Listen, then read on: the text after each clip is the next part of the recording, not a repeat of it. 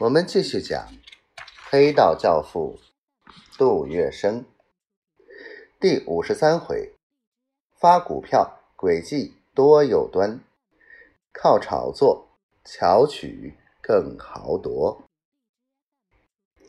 介入金融界的杜月笙依然使用他在黑道上的招数，为自己的利益不失使用一切。阴险狠毒的手段，在杜月笙看来，人生就是战场，从商就是战斗，战斗必有权谋。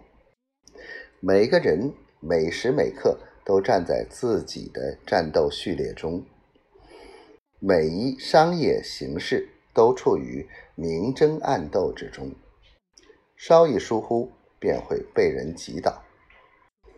中汇银行的北面是上海华商纱布交易所，杜月笙办公室的窗子斜对着他。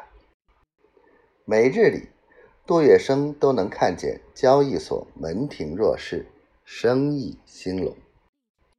一天，杜月笙望着那车水马龙的人，自语道：“让我也来凑凑热闹吧。”不久。交易所内一群流氓起哄，怪叫，吹口哨，交易所被迫停业。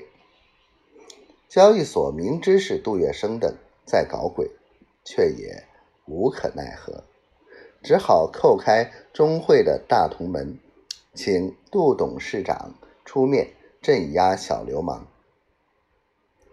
杜月笙彬彬有礼的答应了，当然。钟会是从来不做赔本买卖的。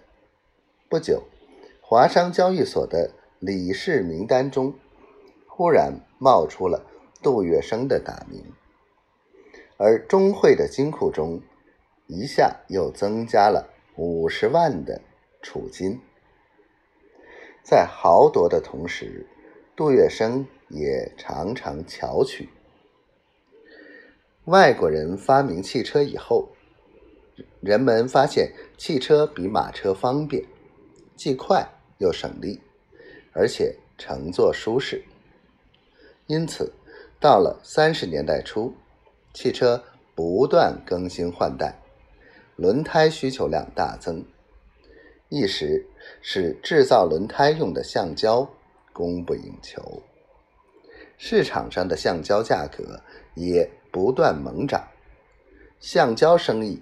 工钱看好，外国几家橡胶园和从事橡胶生意的商人获得了巨额利润。